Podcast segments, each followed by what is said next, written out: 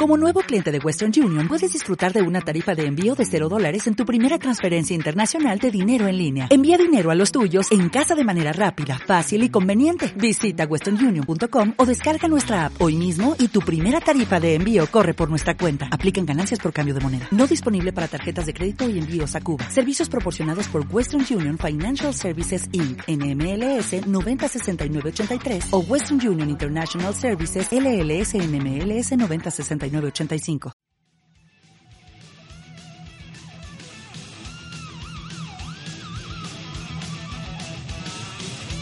Un, dos, tres. ¿Qué tal compañeros? Sean bienvenidos al siguiente podcast para el canal de Daily Dose of Training. Mi nombre es Marcos Maravilla y en el tema de hoy hablaremos acerca de la historia de la planificación deportiva. Desde mi punto de vista, es fundamental conocer la historia porque de esta forma es como se entiende el contexto de tales metodologías del entrenamiento. La historia permite que conozcamos el pasado para entender el presente y proyectarnos al futuro con lecciones aprendidas y retos por lograr. En términos generales, planificar es prever con suficiente anticipación los hechos o las acciones de forma que su objetivo se logre de forma sistemática y racional. Todo esto acorde a las necesidades y posibilidades reales.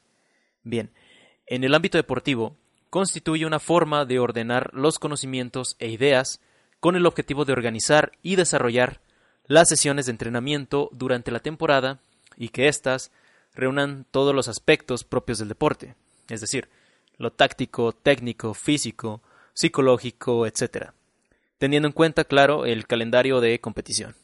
Ahora bien, en cuanto a la historia de la planificación deportiva, tenemos que subirnos al DeLorean y remontarnos hasta la antigua Grecia, cuna del olimpismo, donde existían los tetras. Se dice que ellos seguían planes de entrenamiento de cuatro días, ya que esta era la forma en que ellos organizaban sus sesiones de entrenamiento. Igual destaca que realizaban periodos de preparación general de hasta diez meses e intensificaban los entrenamientos un mes antes de la competencia. Se ponía énfasis en el cuidado de la alimentación, recuperación y el descanso. Y es que ya en la antigua Grecia se creía posible poder convertir a un sujeto sedentario en un perfecto deportista a través de la aplicación de un entrenamiento sistemático. Los griegos acostumbraban ya en aquellos tiempos a dividir el proceso de entrenamiento en tetras, como ya les dije, planes de cuatro días. Algo similar a lo que hoy en día buscamos con, los, con la estructura de los microciclos. El ligero entrenamiento del primer día se intensificaba considerablemente en el segundo día, para dar paso a un tercero de calma o de ejercicios más ligeros, y un cuarto día un poco más intenso. Es decir, incluso en ese tiempo se respetaban principios como la ondulación de la carga y la supercompensación. Existían tres tipos de entrenadores especializados. Los Sixtarca, que eran especialistas en carreras, los Agonistarca, que eran especialistas en lucha, y los Paidotriba, que eran especialistas en juegos. Cabe destacar que había una preparación integral, es decir, se formaba el deportista a un nivel intelectual y espiritual, además de deportivo. Eso es algo que personalmente me llama mucho la atención de la escuela griega, y es que ha sido un total legado a lo largo de la historia. El siguiente viaje en el DeLorean lo hacemos a los siglos XIV y XV, en el Renacimiento. Los humanistas renacentistas, cuyo movimiento se sitúa en la Italia del siglo XV, especialmente en Florencia, Roma y Venecia. Los humanistas, muchos de ellos eran médicos, e inspirados por los viejos estudios de Hipócrates y de Galeno, que de igual manera pues también recibieron influencia por parte de los griegos. Ellos eh, reconocieron al movimiento como una de las mayores posibilidades para satisfacer las necesidades del ser humano. Se aportaron diversos tratados sobre actividad física, deporte y educación física. Por ejemplo, Mateo Palmieri habla de la educación física como un medio fundamental para desarrollar la naturalidad y la espontaneidad en el ser humano. Todo esto para lograr un desarrollo armónico y equilibrado de la personalidad del individuo. En este periodo, Hieronymus Mercurialis realizó una recopilación de los conocimientos gimnásticos conocidos en Italia. El material recopilado se fundamentó en la gimnasia higiénica, militar y atlética. En Inglaterra en el siglo XVI Igual se publicaron obras referentes a la actividad física. Eh, recordemos que el Reino Unido ha sido uno de los países que más ha influido en el deporte mundial. numerosos deportes se inventaron en el Reino Unido, entre ellos el fútbol, rugby, tenis, cricket, eh, golf, hockey, eh, hockey sobre césped, tenis de mesa, etc. Pero bueno, hay que esperar hasta nuestro siglo para que empiecen a proliferar las obras relativas a esta temática de planificación. E iniciamos con COTOP en 1916, el cual nos aporta por primera vez un proceso de entrenamiento ininterrumpido y dividido en ciclos, los cuales son el ciclo de entrenamiento general, el ciclo de entrenamiento preparatorio que duraba de entre 6 a 8 semanas, el ciclo de entrenamiento especial que duraba 8 semanas, el introductorio que duraba 4 semanas y el principal de competición que igual duraba 4 semanas. Posteriormente, autores como Gorinevsky en 1922, Pincala en 1930 y Grantin en 1939 fueron desarrollando trabajos y publicaciones en torno a esta cuestión. Por ejemplo, eh, Gorinevsky se opuso al concepto que existía de, del universalismo deportivo, entendido este como un concepto de práctica multidisciplinar por parte del deportista. Esto no implica que la preparación especializada vaya separada de la formación general, sino que establece una relación entre ambas. Es decir, Gorinevsky fue de los primeros en determinar la importancia del principio de la especificidad. En cuanto a Pinkala, de origen finlandés, entrenador de pavo Johannes Nurmi, el cual fue un atleta especialista en las pruebas de media y larga distancia, nos aportó algo importantísimo, el cual fue el principio ondulatorio de las cargas. De igual manera, muchos especialistas sostienen que Pinkala es el creador del entrenamiento interválico. Tomando estas ideas, el sueco Gosse Holmer, en 1930, creó el método Farlek, que de seguro muchos ya lo conocen.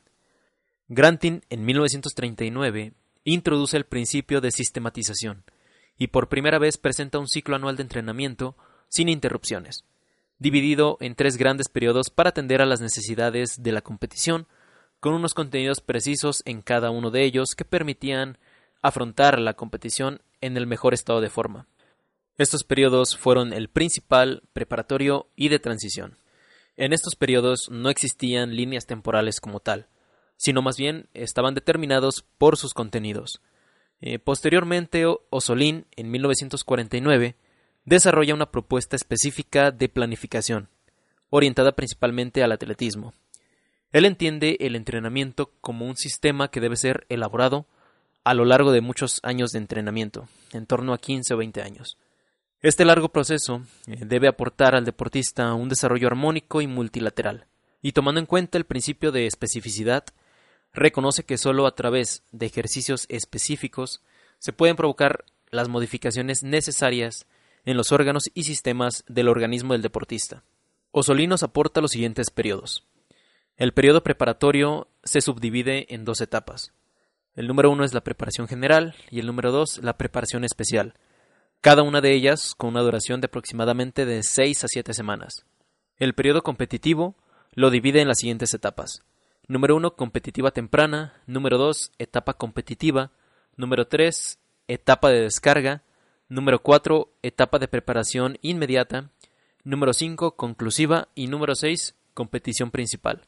Osolín plantea que para el proceso transitorio no debe permitirse ni la interrupción del entrenamiento ni el cambio a otras disciplinas.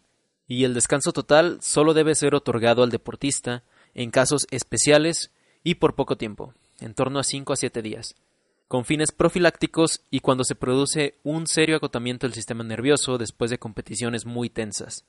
A partir de aquí pasamos con el que posiblemente sea el más reconocido en cuanto a la planificación deportiva, e incluso es considerado como el padre de la planificación moderna, el cual es Matveyev, cuando a mediados de los años 50 populariza su teoría de la periodización anual, estableciendo unos periodos concretos claramente diferenciados en su contenido y orientación. Todo ello basado en una aplicación de la teoría del síndrome general de adaptación del fisiólogo alemán Hans Selye al proceso de consecución de la forma deportiva a través del entrenamiento. Él hablaba de que la formación general, la cual fue muy criticada por los contemporáneos, crea y amplía las bases y condiciones necesarias para la especialización deportiva. La formación especial es relativamente reducida y sus medios no bastan para lograr debidamente un desarrollo eficiente para el deportista moderno.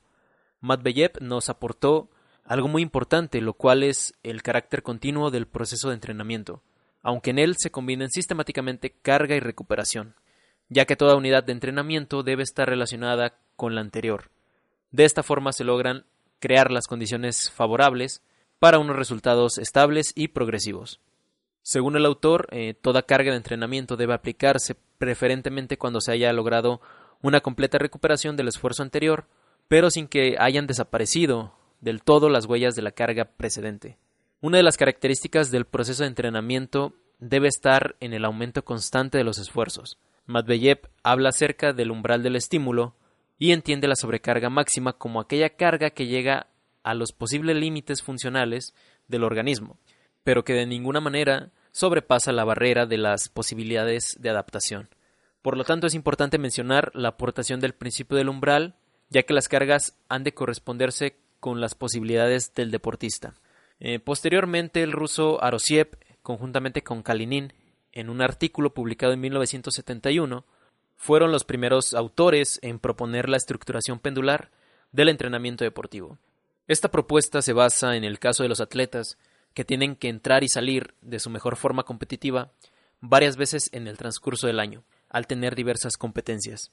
Y por lo tanto es importante la alternancia sistemática de cargas generales para una primera fase de entrenamiento y de cargas específicas para una segunda fase. Esa alternancia forma lo que se llama péndulo de entrenamiento. El efecto de péndulo, según el autor, se fundamenta en dos postulados teóricos. El primero, el fenómeno Sechenov del descanso activo, el cual consiste en que el restablecimiento de la capacidad del trabajo es más eficaz cuando no se trata de un descanso pasivo. Y la segunda, la posibilidad de aportar ritmo a la capacidad especial y general de trabajo del deportista. La secuencia de los microciclos básicos y de regulación harán que el organismo oscile como un péndulo, asegurando un restablecimiento más eficaz del deportista. Aunque el siguiente modelo sea eh, más reciente, específicamente en 1994, cabe mencionar que el cubano Forteza de la Rosa se basó en el esquema estructural de Arosiev, eh, con el que pretende solucionar el problema de la preparación de los deportistas de élite frente al denso y prolongado calendario competitivo que deben superar, asumiendo que bajo estas condiciones se impone la utilización predominante de cargas de carácter específico a lo largo de toda la macroestructura para poder alcanzar altos niveles de rendimiento. Es preciso destacar que las campanas estructurales no solo refieren un modo diferente de temporalidad y de organización de, los momentos de preparación y competencia. Igualmente eh, refieren una nueva concepción para seleccionar y planificar el contenido de la preparación del deportista mediante las direcciones determinantes y direcciones condicionales del rendimiento. Eh, posteriormente apareció el modelo de cargas intensificadas y acentuadas, propuesto por el ruso Boroviev, llamado altas cargas, en el cual la aplicación de cargas sigue los principios de la adaptación biológica de los sistemas funcionales del deportista, y se utiliza prioritariamente las cargas específicas de entrenamiento. Techien propone un modelo similar al de Boroviev en cuanto a la intensificación, llamado altas cargas de entrenamiento. Se caracteriza por el uso continuo de una elevada intensidad de la carga, superior al 80%, y por la utilización predominante del trabajo específico de competición. Peter Techien buscaba, con su modelo, principalmente mantener un alto nivel de rendimiento durante todo el ciclo de competencias. Cabe resaltar que los dos modelos anteriores dieron buenos resultados, aunque durante su utilización dieron mucho de qué hablar, hubo mucha polémica. Por eso es importante conocer el contexto de su aplicación, la cual fue en el deporte de élite. Por último pasaremos a los modelos de planificación contemporánea. Los siguientes modelos se caracterizan por el incremento del trabajo específico y por la utilización de cargas concentradas y acentuadas. Es decir, durante un periodo corto de tiempo se busca un objetivo en concreto, ya que en el deporte moderno, en el alto rendimiento, es necesario los estímulos de mucha magnitud para seguir mejorando, lo cual no es posible ante tantos objetivos. Posteriormente, en 1988, el doctor Yuri Berkoshansky, científico ruso y entrenador del equipo olímpico de atletismo, como dato cultural, eh, es también considerado el padre de la pliometría. Él propuso un nuevo modelo de planificación llamado por bloques. Cabe destacar que Berkoshansky no utiliza el término de planificación del entrenamiento, sino que parte de una concepción del entrenamiento basada en un sistema estructurado en tres fases o conceptos, los cuales son programación, entendida como una primera determinación de la estrategia del contenido y de la forma de construcción del proceso de entrenamiento. Organización, entendida como la realización práctica del programa partiendo de las condiciones concretas y las posibilidades reales del deportista. Y por último, control, el cual es el seguimiento del proceso de entrenamiento basado en criterios establecidos previamente. Cada etapa eh, recibe el nombre de bloque en vez de periodo. El bloque se divide en dos fases diferentes. La primera concentra un gran volumen de preparación específica y la segunda es de bajo volumen, pero con unas cargas específicas más intensas. No se presentan cambios conflictivos entre las cargas de entrenamiento y las de competencia.